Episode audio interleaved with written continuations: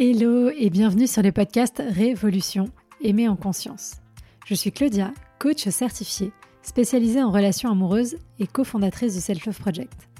Mon ambition est de rendre accessible à chacun et chacune la possibilité de vivre des relations en conscience de soi et des autres. Je ne crois pas en la fatalité et surtout pas en amour. Et je pense que les relations se construisent et ne sont ni le fruit de la chance ni du destin. Il nous manque juste parfois les bons outils et compétences pour y arriver. Et ce sont justement ces outils pour reprendre le pouvoir sur ta vie amoureuse que je souhaite te transmettre au travers de ce podcast, que tu sois en post-rupture, à la recherche de l'amour ou déjà en relation. Faire évoluer ton rapport à toi pour révolutionner ta vie amoureuse. Tu peux aussi me retrouver sur Instagram, sur selfloveproject.fr pour encore plus de contenu. À très vite. Bonjour et bienvenue dans ce nouvel épisode de On en parle Aujourd'hui, on va parler du conflit, mais surtout comment faire pour rendre le conflit fertile.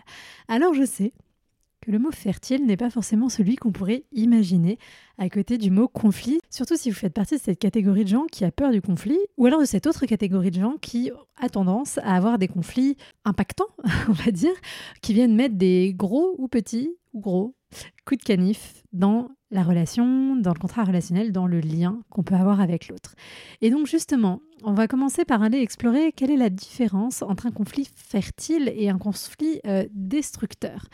Eh bien, un conflit destructeur, comme son nom l'indique, c'est un conflit qui est douloureux pour euh, tous les acteurs qui y sont euh, engagés, mais douloureux parce qu'il vient abîmer le lien, abîmer la confiance, la confiance qu'on porte euh, à soi, la, la confiance qu'on porte à l'autre, euh, la confiance en soi aussi dans le sens où des fois la façon dont l'autre s'exprime et nous parle nous fait du mal de façon euh, frontale, pas juste parce que ça vient réveiller chez nous des blessures et des peurs et des machins, mais juste parce que les propos, la forme, en fait, au-delà même du fond, la forme fait que c'est quelque chose de, violent à recevoir. Et c'est vrai que dans beaucoup de relations, le conflit a tendance à être euh, destructeur, à abîmer le lien, à abîmer le couple, à abîmer l'autre, à s'abîmer soi, euh, surtout quand c'est quelque chose qui se répète. Et donc on peut soit être pris dans une spirale de conflits destructeurs, des fois qui se sont installés depuis des années, avec la même personne et dont on n'arrive pas à sortir, ou on peut avoir tellement peur du conflit destructeur qu'on a peut-être vu dans un modèle parental, dans un modèle familial, que du coup, eh bien, on va avoir tendance à fuir à tout prix le conflit, de peur que celui-ci ne signe forcément la fin euh, de la relation. Dans ce conflit destructeur, ce qui se passe, c'est que on est vraiment dans la réaction et non plus dans la réponse. Pour rappel, la différence entre les deux, c'est que la réaction, c'est quelque chose d'instinctif où l'émotion va ressortir euh, immédiatement sans être passée à la moulinette d'une certaine prise de recul potentiellement. Euh, donc euh, j'appuie sur le bouton, la lumière s'allume, alors que dans la réponse, il va y avoir un, moment un processus, un espèce de, de, processus tampon qui va se mettre entre le déclencheur et ce que vous, ça va ressortir chez vous. Et je dis bien pas déclencher chez vous, Hein, parce que ça, vous n'êtes pas euh, en mesure de maîtriser. Il ne s'agit pas d'apprendre à maîtriser ses émotions. Apprendre à être dans la réponse n'est pas apprendre à maîtriser ses émotions, mais c'est être capable de voir ces émotions, ces déclenchements que ça entraîne chez nous, ces peurs que ça réactive, ces blessures qui viennent se mettre en exergue, et de se dire, oh, attention, voilà ce qui se passe, je sais pourquoi, je me connais, ma cartographie intérieure est suffisamment bonne pour avoir une image un petit peu globale et une prise de recul en disant oh, je vois le truc qui se passe là, tac tac tac tac, OK, il se passe ça, il m'a dit ça, donc là machin bidule. OK, bon, très bien. Qu'est-ce que je fais de ça maintenant? Et donc là où avant dans la réaction, vous auriez été directement soit à vous renfermer, soit à vous mettre à, hurler, soit à sauter à la gorge de l'autre, euh, euh, littéralement ou symboliquement, soit à vous mettre à, pleurer, je ne sais pas, enfin voilà, des réactions qui sont fortement euh, dans l'émotionnel, et eh bien là, vous êtes capable de laisser circuler cette émotion, ces émotions, et d'expliquer à l'autre, peut-être plus calmement, d'apporter une forme qui soit plus compréhensible. Parce que le problème souvent, c'est que quand on est dans la réaction, on est dans quelque chose de, très fort, donc comme je disais, de, très violent potentiellement. Et donc notre réaction, qu'est-ce qu'elle va faire? Bah, C'est que peut-être que chez l'autre, elle va aussi déclencher une contre-réaction qui va redéclencher une réaction. Et donc c'est là où le ping-pong de l'enfer se met en place et que à chaque coup de raquette, à chaque balle qui passe le filet, oui, je suis très contente de mon analogie. À chaque balle qui passe le filet, c'est comme si vous faisiez un POC supplémentaire dans le lien. Encore une fois, vous vous abîmez. Heureusement, heureusement, le conflit destructeur n'est ni une norme, ni une obligation, ni quelque chose dans lequel on est bloqué pour toujours si c'est quelque chose qu'on vit déjà maintenant ou qu'on a vécu dans des relations précédentes. Et j'aimerais vraiment qu'on prenne 30 secondes, une seconde, j'ai pas de notion du temps, pour bien intégrer cette idée-là, parce que si vous arrivez intégrer cette réalité, que le conflit destructeur n'est ni une norme sur laquelle vous appuyez parce que vous avez connu que ça, ni quelque chose à craindre absolument parce qu'il y aurait que ça qui existe, etc., etc., alors s'ouvre la porte du conflit fertile. Et le conflit fertile, celui-là, il est pas mal. Il est pas mal parce que il est fertile, il est positif dans le sens où il nous permet de grandir ensemble dans la relation.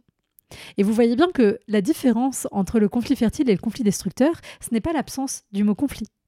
C'est l'adjectif qu'on lui accole qui vient déterminer Oh là là, on fait des cours de grammaire. C'est l'adjectif qui vient déterminer la portée. Je vais pas dire l'objectif parce qu'on se lance rarement dans un conflit avec un objectif, mais oui, la, portée et les conséquences du conflit. Et donc, dans le conflit fertile, ça vient nous apporter quelque chose. Je pourrais même pousser les choses en parlant de conflit fertilisant. Allez, on part sur une analogie des plantes ou pas De conflit fertilisant. Puisque si votre relation est comme un jardin dans lequel vous plantez ensemble des graines, des plantes pour y vivre heureux, heureuse, épanoui, paisible, etc., etc. Eh bien, ce terreau a besoin d'engrais régulièrement et le conflit peut faire partie de ces fertilisants au même titre que les compliments, les actions positives, vous savez, toutes les petites billes qu'on va aller mettre dans le bocal pour faire du bien à la relation. Mais donc oui, le conflit peut être aussi fertilisant et donc fertile, puisque s'il est mené de la bonne façon, s'il est abordé avec, au-delà même de l'outil, dont on discutera un peu après, mais au-delà même de l'outil, dans la bonne perspective, eh bien, il vient permettre de mettre à jour des choses qui peut-être n'étaient pas dites ou dont personne n'avait conscience, mais qui auraient pu déranger ou qui dérangeaient. Et il permet finalement de se rapprocher. Et là où le conflit destructeur détruisait le lien, le conflit fertilisant, il va le nourrir, il va le renforcer. Vous imaginez? Non mais, pardon, je sais que... J'insiste, mais c'est parce que moi, personnellement, quand j'ai compris ça, ça a changé beaucoup de choses dans ma vie. Moi qui ai beaucoup fui le conflit pendant longtemps, et je vais pas vous mentir, ça m'arrive encore. Hein. Genre, euh, je suis pas parfaite. Et c'est aussi parce que des fois, il euh, y a des gens avec qui j'ai la flemme de mettre l'énergie pour sortir de mes mécanismes d'avant parce que j'estime que c'est pas nécessaire ou ça ne vaut pas la peine, etc. Donc, euh, ne vous inquiétez pas. Hein. On est, voilà, on est toujours en chemin. Mais juste d'avoir cette idée-là et de me dire, ah ouais, ok Ok, donc en fait, c'est pas forcément un truc négatif. Donc si c'est pas qu'un truc négatif, c'est pas un truc qu'il faut forcément fuir. Donc même on peut en parler. Donc ça veut dire que je peux dire les choses, je peux exprimer mon désaccord. Mais c'est génial en fait. C'est super. C'est super parce que c'est ça qu'on veut. On veut des relations qui soient vraies, on veut des relations qui soient authentiques. Alors après, on va pas tomber dans des clichés. Euh, de euh, voilà machin on est tous alignés euh, avec euh, nous-mêmes tout le temps en permanence 24 sur 24 encore une fois mais juste d'essayer d'avancer vers un point d'équilibre qu'on n'atteint jamais vraiment ou alors de façon très très subtile et très rapide mais autour duquel on va tourner en cercle de plus en plus petit. Avant on tournait très loin on était en orbite très loin et là on va être en orbite de plus en plus proche de l'équilibre et c'est génial. Donc voilà déjà, si on peut se dire ça, le conflit peut être fertile, le conflit peut nous amener des choses, bah, on peut finir ce podcast, hein, voilà. non, non, mais du coup, pourquoi je dis ça? Parce que donc dans cette idée de se dire le seul mot qui change, c'est l'adjectif qualificatif entre conflit fertile et conflit destructeur, ça nous rappelle que le conflit est inévitable. Quand j'appelle conflit, hein, c'est pas de vous envoyer des assiettes à la figure. Là, ce que j'appelle conflit, c'est de pas être d'accord, d'avoir des visions qui diffèrent sur quelque chose, ou alors d'être en colère contre l'autre parce que l'autre a dit ou a fait quelque chose, ou peut-être parce que on a mal interprété, donc on est en colère et puis après on en discute et puis on se rend compte que finalement on a mal interprété. Toutes les petites histoires là que vous vous racontez dans la tête. Mais du coup, vous ne pouvez pas toujours être d'accord. Vous pouvez pas toujours vouloir la même chose. Des fois, on est fatigué, du coup, on n'entend pas bien ce que l'autre a dit. On interprète. Des fois, on a des phases où on est plus irritable. Des fois, on a des phases où notre estime de nous, elle est plus basse, donc on va avoir plus besoin de certaines choses, mais on va les demander de façon peut-être pas adaptée, donc ça va agacer l'autre, etc., etc.. Donc, le conflit, il est inévitable. Alors attention, le conflit, inévitable, ça ne veut pas dire qu'il faut chercher à tout prix à s'engueuler. Hein. C'est pas pas l'objectif. En plus, sachant qu'il y a des styles de conflit qui vont être différents, des gens qui vont avoir un style plutôt volatile, donc euh, qui vont crier facilement et à qui ça va convenir. Des gens qui vont avoir un style plutôt évitant dans le conflit, donc eux ils vont jamais rien dire. Alors je sais même pas si on peut vraiment parler de conflit dans ces cas-là, mais et des gens qui vont avoir un profil, je n'ai plus le mot en tête, mais plutôt un peu euh, diplomate, euh, qui vont arranger, qui vont essayer de faire des grandes discussions, etc. Voilà. donc on a tous des styles de conflit différents. Idéalement, si on peut trouver un ou une partenaire qui soit plutôt aligné avec nos styles de conflit, c'est mieux. Alors ça ne veut pas dire que si c'est pas le cas, ça peut pas marcher. C'est juste que c'est un truc qui va vous demander moins d'efforts. Mais bon, c'est pas grave. Euh, des fois, la vie, il y a des efforts à faire. Si tout le reste s'aligne et qu'il n'y a que ça, bah, on taffe ensemble et on avance. Il n'y a pas de sujet. Mais voilà, en tout cas, le conflit est inévitable ne veut pas dire le conflit est obligatoire et il faut chercher à s'engueuler parce qu'il peut aussi y avoir des personnes qui vont avoir tendance à aller chercher, créer le conflit avec l'autre en se disant bah non, mais si on s'engueule pas, c'est pas normal. On est tous calibrés différemment parce qu'on a aussi la team de non, mais si on s'engueule, c'est pas normal, c'est qu'il y a un problème. Donc voilà, on a chacun, chacune a ses croyances. C'est pour ça qu'on appelle ça des croyances. C'est parce que c'est rattaché à vous et à votre façon de voir le monde. Euh, et il y en a aucune qui sont. Euh, euh, comment dire on n'en juge aucune plus ou moins bien que les autres, c'est juste des croyances et, des prismes. Du coup, si vous avez l'impression que c'est trop calme, qu'il n'y a pas assez d'action, qu'il n'y a pas assez d'ambiance dans la relation, et que du coup, là, il faut aller un peu s'engueuler quand même, parce que hein, on s'emmerde. Bon, essayons d'éviter, peut-être qu'il y a-t-il d'autres moyens de recréer de la dynamique et de l'énergie dans la relation, notamment en approfondissant le lien euh, de connexion émotionnelle, euh, notamment en, allant faire des choses ensemble ou même en, se nourrissant euh, d'aventures dans sa propre vie personnelle sans forcément parler de la relation. Donc voilà, il y a toutes ces choses-là que vous pouvez aller explorer si jamais vous avez tendance à vouloir chercher la dispute et toujours la meilleure question, vous savez, si c'est votre cas, pourquoi est-ce que vous cherchez toujours la dispute C'est le point de départ. Mais alors, comment peut-on faire? Quel travail peut-il être mené en amont potentiellement pour apprendre à gérer le conflit et à le rendre un peu plus fertile? J'ai énuméré différents points qu'on va creuser ensemble qui j'espère vous donneront euh, des pistes pour aller euh, voir tout ça d'un petit peu plus près.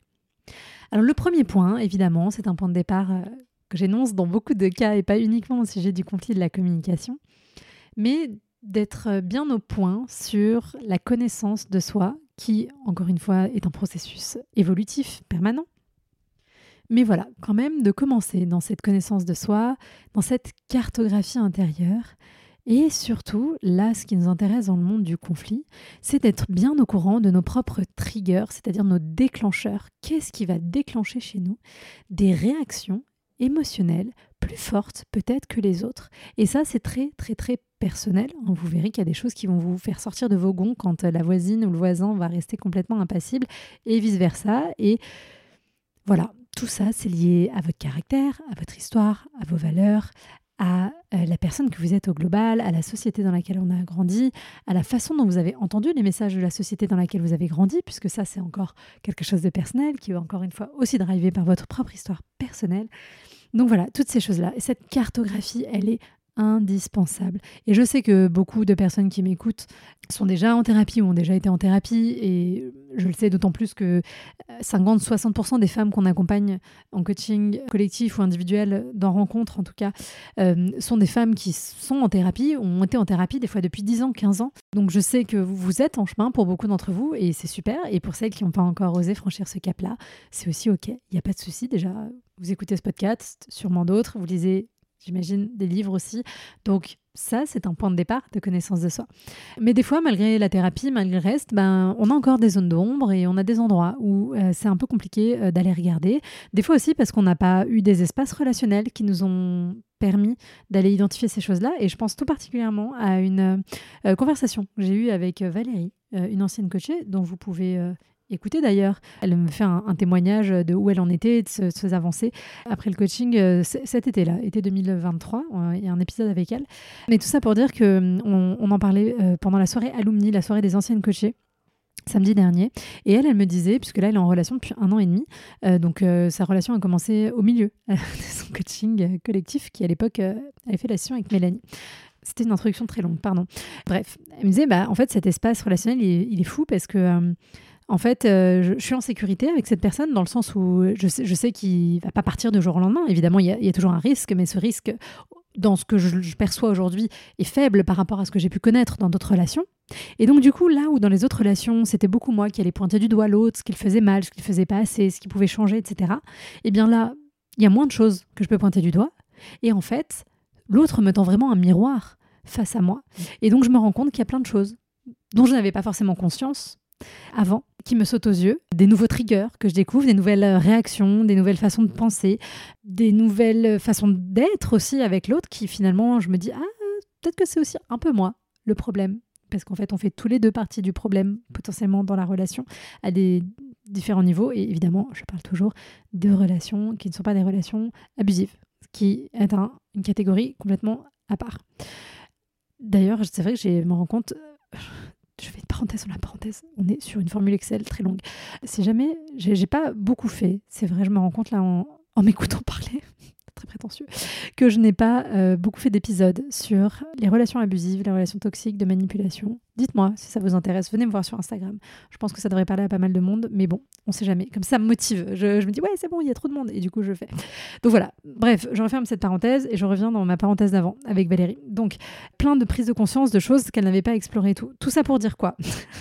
La conclusion là-dessus, c'est quoi? C'est de se dire que voilà, même quand on a fait un bon travail sur soi, sachant que Valérie, elle est coach en plus, hein, donc euh, euh, il y a toutes ces choses derrière euh, qui ont été déjà potentiellement travaillées, même dans son, dans son métier.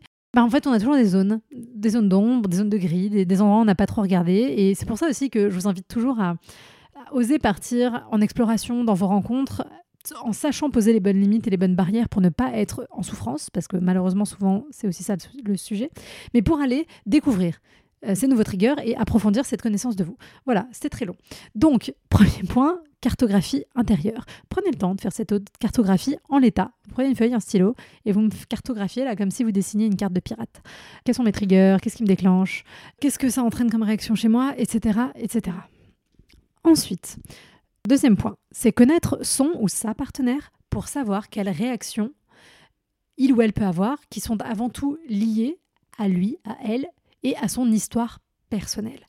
Parce qu'en fait, un des trucs les plus forts, souvent, surtout quand vous avez une estime de vous un peu fragile et un gros sentiment d'insécurité, le plus compliqué pour vous, c'est que la façon dont l'autre va parler, va se comporter, vous allez le prendre comme quelque chose qui est dirigé contre vous. Voyez? Vous dites ah c'est contre moi. Des fois on fait on fait toutes et tous et on est entre nous on va pas se mentir hein, on fait toutes et tous des petites crises un peu de micro paranoïa là potentiellement genre oui voilà machin c'est ok. Voilà, c'est vos peurs qui s'activent, il n'y a pas de sujet. Mais l'autre va nous dire euh, que euh, il n'a pas euh, envie de nous voir aujourd'hui parce que, enfin, il va pas dire il n'a pas envie, mais il va aller voir son ami plutôt que de nous voir ou que finalement il va pas venir parce qu'il est fatigué. Et là, on le prend contre nous. C'est une attaque personnelle. Ça a quelque chose à voir avec nous. Non, bah, en fait, il est peut-être juste fatigué ou peut-être qu'elle a du taf à rattraper. Vous voyez ce que je veux dire? Ça n'a pas à voir avec vous. Donc, plus vous connaissez l'autre aussi, son histoire, ses réactions, sa propre cartographie intérieure plus vous arrivez à prendre du recul et donc à ne plus être dans la réaction mais être dans la réponse en vous disant ah mais oui je sais que quand il me parle comme ça en fait au fond ce qui vient s'exprimer c'est peut-être ça c'est peut-être ça etc alors attention parce que je sais qu'il y en a certaines il y a, des astérix partout. C'est terrible. Je sais qu'il y en a certains et certaines qui sont là-dedans de façon beaucoup trop puissante. Et beaucoup trop. Je sais même pas si on peut parler d'empathie de, trop profonde ou d'hypervigilance. C'est quelque chose entre les deux, où vous allez être tout le temps en train d'analyser le comportement de l'autre, d'anticiper ses besoins, d'anticiper ce qu'il veut dire, etc., etc., pour être sûr que tout va bien. Et donc, ce travail de oui, d'excuses, de oui, mais tu comprends, c'est normal, il y a une enfance difficile, etc., c'est poussé à un tel extrême que ceci vous pousse à accepter des choses qui ne sont pas acceptables dans une relation. Et donc c'est pas non plus à cet endroit-là qu'on essaye d'aller. Je sais subtil, hein. on se rappelle le pendule, équilibre, donc on passe pas d'un extrême à un autre extrême. Parce que dans cet autre extrême, ce qui se passe, c'est que vous avez toujours des excuses pour l'autre, et vous avez l'impression que si vous arrêtez de lui trouver des excuses, vous n'êtes plus quelqu'un de gentil, vous n'êtes plus quelqu'un d'empathique, vous n'êtes plus quelqu'un de bienveillant, euh, de compréhensif, etc. etc. C'est faux. Vous pouvez être empathique, bienveillant, compréhensif, et vous dire, je sais exactement pourquoi cette personne fait ça, mais par contre, je ne suis pas en mesure d'accepter les conséquences de ses actions ou de ses paroles sur ma vie et ça me convient pas et là il y a une limite qui est franchie. Vous voyez ce que je veux dire? Je peux regarder l'autre avec bienveillance et lui dire je sais bien que si tu t'énerves comme ça, c'est parce que toi-même tu as grandi dans un environnement familial euh, violent ou avec beaucoup de difficultés. Mais ça veut pas dire que pour moi c'est quelque chose de tolérable dans cette situation. C'est pas pour ça que je vais me servir de ton histoire pour justifier que tu me traites mal. Vous voyez?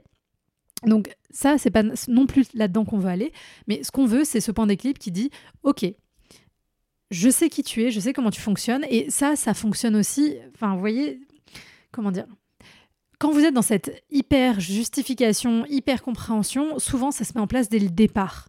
Là, on parle de quelque chose qui va venir avec le temps, avec la compréhension, avec les échanges et que l'autre fasse ce même effort de compréhension de vous. Vous voyez, il y a de la réciprocité. C'est pas juste vous qui vous positionnez en sauveur, en sauveuse et qui venez suranalyser, surexpliquer l'autre en permanence. Mais du coup, cette cartographie de l'autre, deuxième point.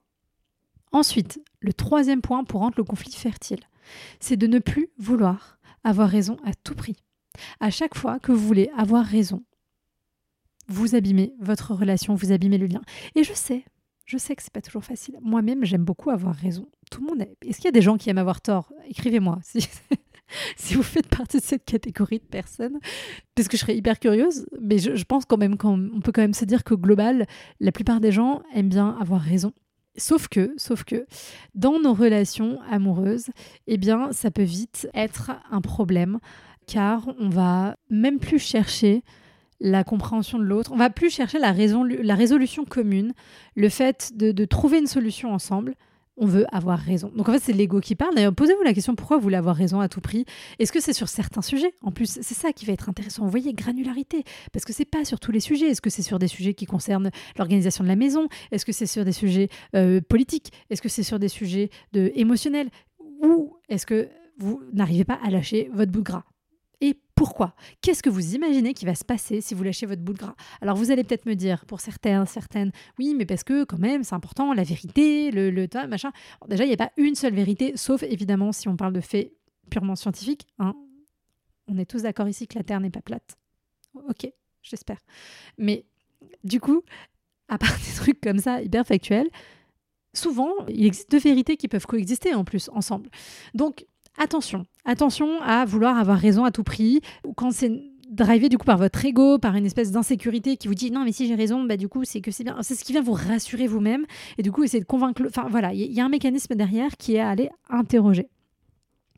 C'est ok encore une fois de vouloir avoir raison sur certains sujets, mais quand vous sentez que le fait de vouloir avoir raison à tout prix, ça crée une tension qui est croissante dans la discussion, que l'autre, ça crée un éloignement posez-vous la question, est-ce que là, sur ce sujet, avoir raison, c'est vraiment quelque chose d'important? Peut-être que parfois ça l'est, on est d'accord. Hein Peut-être que quelquefois ça peut l'être.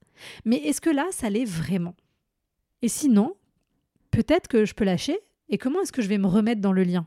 Et j'entends peut-être des critiques, je, je, suis comme Jeanne d'Arc, j'entends des voix, qui s'élèveraient en me disant Oui, mais du coup, tu nous obliges à nous suradapter et du coup à pas dire notre vérité.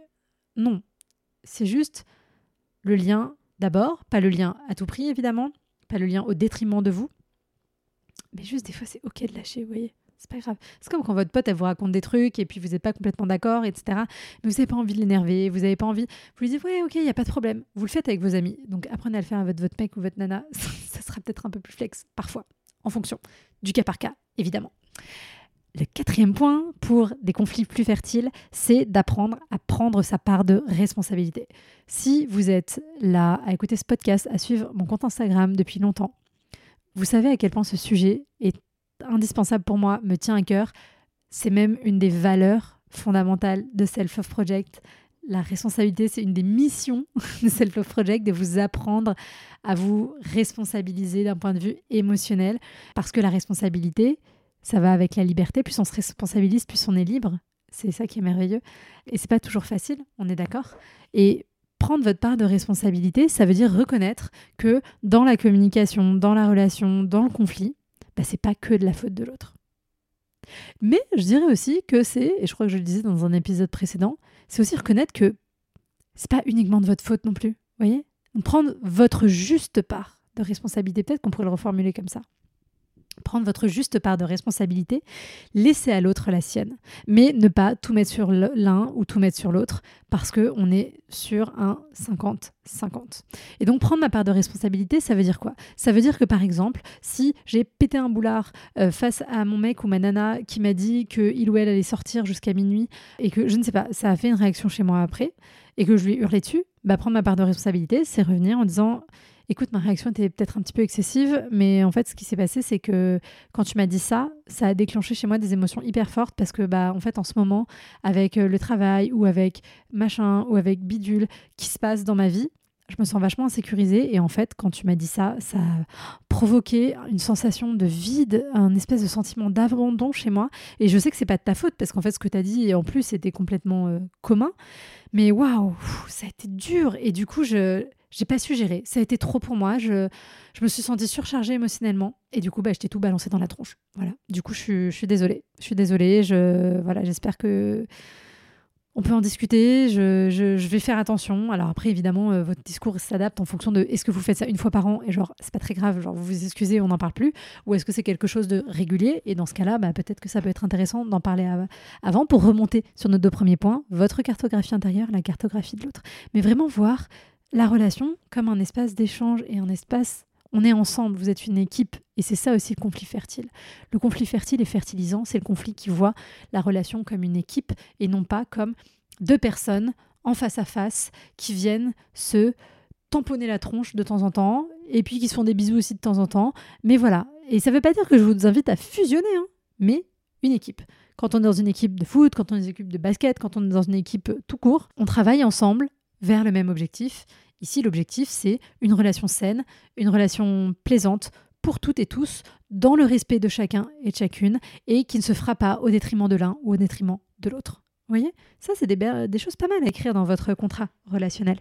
Ensuite, il y a encore plein de trucs. Hein. Ensuite, apprendre à réparer. Apprendre à réparer. Pourquoi? Parce que comme on l'a dit, le conflit, même s'il est potentiellement fait d'une façon fertile, déjà vous n'y arriverez pas forcément à chaque fois, sur le moment. C'est-à-dire que si on prend les trois phases du conflit, il y a avant le conflit, pendant le conflit, après le conflit. Donc là, apprendre à réparer, on se situe après le conflit.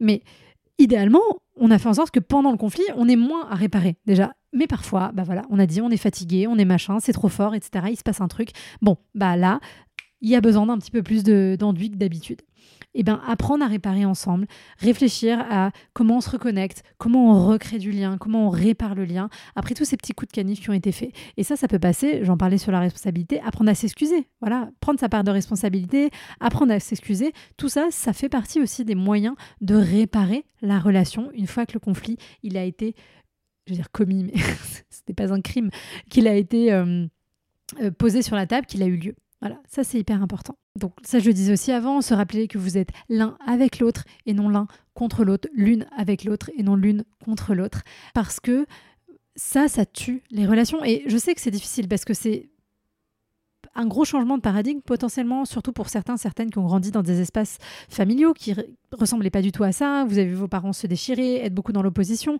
Peut-être aussi que cette idée d'équipe vous le confondez avec cette idée de fusion et vous avez l'impression que vous allez disparaître dans l'autre. Donc ça nécessite en amont de vous-même redéfinir vos propres euh, limitations intérieures pour pouvoir être plus proche de l'autre.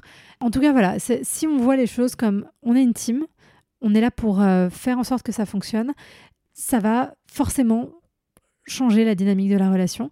Du coup, il faut effectivement trouver ce que je vous entends derrière. vous n'êtes pas là avec moi, mais je vous entends me dire oui, mais Claudia, comment on fait? Parce qu'il faut aussi que la personne en face, elle soit comme ça. Certes. Mais déjà, la première personne qui va être comme ça, enfin, la seule personne pour l'instant sur laquelle vous avez de l'effet concret par rapport à ça, c'est vous.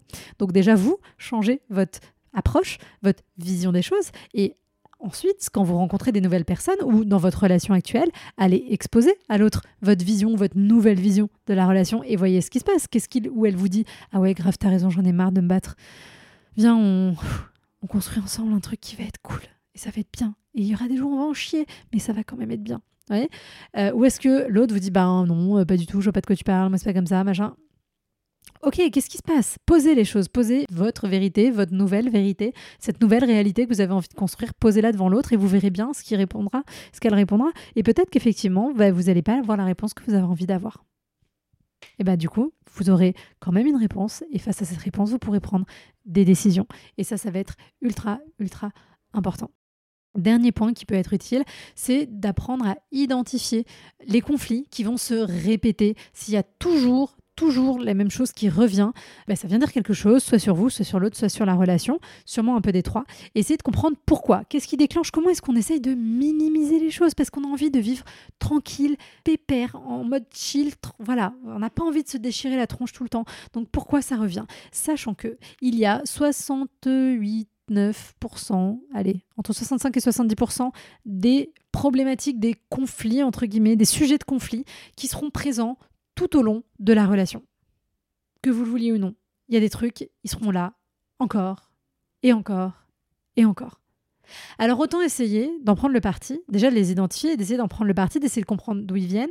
Et ceux qui finalement, ben, on se rend compte que c'est parce qu'on est tellement différents, on essaye quand même d'avancer l'un vers l'autre, mais bon, ça, reviendra à essayer de voir si on peut le prendre avec un peu plus de légèreté, un peu plus de recul et un peu moins pour soi, un peu moins contre soi, surtout.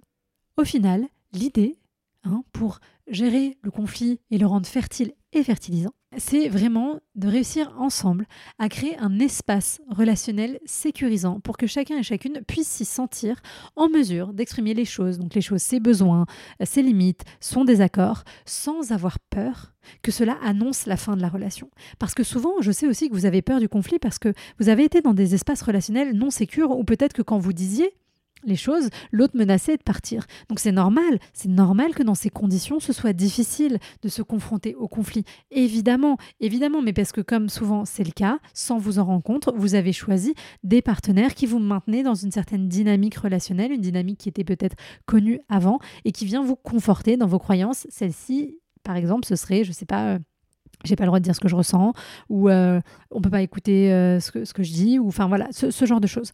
Donc, chercher l'espace relationnel sécurisant plutôt que de chercher l'homme le plus grand de la pièce, l'homme le plus beau gosse, la nana la plus sexy, le machin, le truc, euh, ou même la nana sportive ou toutes ces choses-là. Déjà, personne qui vous offre un espace relationnel sécurisant. Et d'ailleurs, j'en précise que je parle bien d'espace relationnel sécur, sécurisant, et non pas de personne sécure, parce que il y a de fortes chances que si vous écoutez ce podcast et si vous me suivez, c'est que vous fassiez partie des 50% de personnes qui ont un attachement de type insécure. Alors vous êtes peut-être un ancien insécure qui maintenant est devenu sécure et qui euh, écoute quand même ça pour continuer d'ancrer, de, progresser. Mais voilà, en général, les gens sécures, ils, se posent moins toutes ces questions-là. Toujours est-il que ce que je veux dire, c'est que voilà, vous, avez cet attachement probablement euh, de type insécure, en tout cas des restes de ça, et peut-être que vous allez rencontrer en face de vous quelqu'un qui est aussi insécure dans son attachement, dans, sa façon de, vivre ses émotions. Ça ne veut pas dire que vous ne pouvez pas relationner ensemble. Vous pouvez le faire, mais ça veut dire que les deux parties ont la nécessité de, vouloir avancer. Il faut que les deux veuillent avancer, veuillent grandir ensemble, parce que sinon, évidemment, comme toujours, ça ne pourra pas fonctionner. Mais si vous êtes dans cette énergie-là, dans cette dynamique-là, alors oui, il va pouvoir se passer beaucoup de choses, même si vous êtes tous les deux insécures, vous pourrez vous accompagner pour avancer vers un attachement sécure acquis. Et je vous renvoie au podcast de Gwenaëlle Bercio qui date du mois de mai, juin 2023, quelque chose comme ça. Vous tapez dans Spotify ou autre, vous le retrouverez pour aller creuser ce point-là. Donc voilà, donc on récapitule. Le conflit n'est pas forcément destructeur. Le conflit peut être fertilisant pour la relation, il peut être fertile, il peut permettre de faire grandir l'espace relationnel, me faire grandir en tant qu'individu, nous rapprocher, nous, en tant que partenaire. Mais pour ça, il y a des choses à regarder, des choses dont il faut prendre conscience, des choses qui sont avant le conflit, des choses qui sont pendant le conflit. Et effectivement, je ne l'ai pas dit là aussi, mais apprendre à bien exprimer les choses, à exprimer son désaccord sous une forme qui soit entendable, c'est-à-dire pas de critique, pas de mépris. Se refermer complètement, ça marche pas non plus. Donc voilà, une façon de communiquer les choses qui voit toujours le lien d'abord et non pas la guerre. Votre partenaire, ce n'est pas une armée ennemie qui serait là pour vous détruire. Ça, si vous avez ça dans la tête parfois, ce sont des histoires que vous vous racontez. apprendre à s'excuser, apprendre à réparer, prendre sa responsabilité. Voilà, toutes ces choses. Et vous savez que ce qui est une excellente nouvelle, c'est que toutes ces choses-là, c'est pas il y a des gens, ils sont nés avec la petite fée au-dessus du berceau, genre ah toi tu vas savoir communiquer, gérer les conflits. Non, il y a des gens, encore une fois, ils ont grandi dans des espaces qui facilitent tout ça. Mais vous pouvez aussi apprendre à faire ces choses-là. Voilà. Et si vous avez envie d'apprendre avec moi, on peut se retrouver à partir du 20 euh, novembre prochain dans le bootcamp communication. Donc c'est dans 5 jours à la date où sort cet épisode, puisqu'il sort le 15 novembre. Et ce bootcamp communication, il a pour objectif justement de vous faire travailler sur votre gestion du conflit, comment est-ce qu'on fait pour avoir des conflits fertiles, mais pas que, travailler sur votre expression de vos besoins, sur votre expression de vos limites, mais aussi sur travailler sur la connexion dans la relation, parce que c'est le point de départ, comme je disais 250 000 fois dans cet épisode, le lien, le lien, le lien, la connexion, c'est très important. Donc si vous avez envie d'apprendre toutes ces choses, de développer ces compétences relationnelles, d'apprendre à bien communiquer, eh bien le bootcamp, donc je disais, il commence le 20 novembre. On passe quatre semaines ensemble, une thématique par semaine, du contenu audio, écrit, exercices pratiques à mettre en application tout de suite, auquel vous aurez accès. Et ensuite, il y a un live chaque dimanche à 19h, heure de Paris, 19-20h, live pendant lequel vous pourrez me poser toutes vos questions, auxquelles je répondrai avec un immense plaisir, évidemment, parce que c'est toujours trop bien. On avance, pour l'instant, à l'heure où j'enregistre, on est une cinquantaine d'inscrits, mais à l'heure où vous écoutez, vous êtes sûrement déjà au moins 100 inscrits, et ça c'est cool, j'espère en tout cas. L'année dernière, on était 150, 200, 200 je crois. Donc voilà, on y va tout ensemble, tous ensemble. C'est chouette que vous soyez en relation ou vous soyez célibataire, vous verrez, ça vous fera beaucoup de bien. Sur ce, je vous laisse sur cet épisode qui est un ch'touille c'est pas grave. Les infos sur le bootcamp sont juste en description de cet épisode. Si vous avez des questions, évidemment, venez me voir sur Instagram, selfloveprojectfr. Et comme toujours, merci d'avoir partagé ce moment avec moi. Les relations sont un voyage en constante évolution et je suis honorée de faire partie du vôtre. Prenez soin de vous et à bientôt pour un prochain épisode.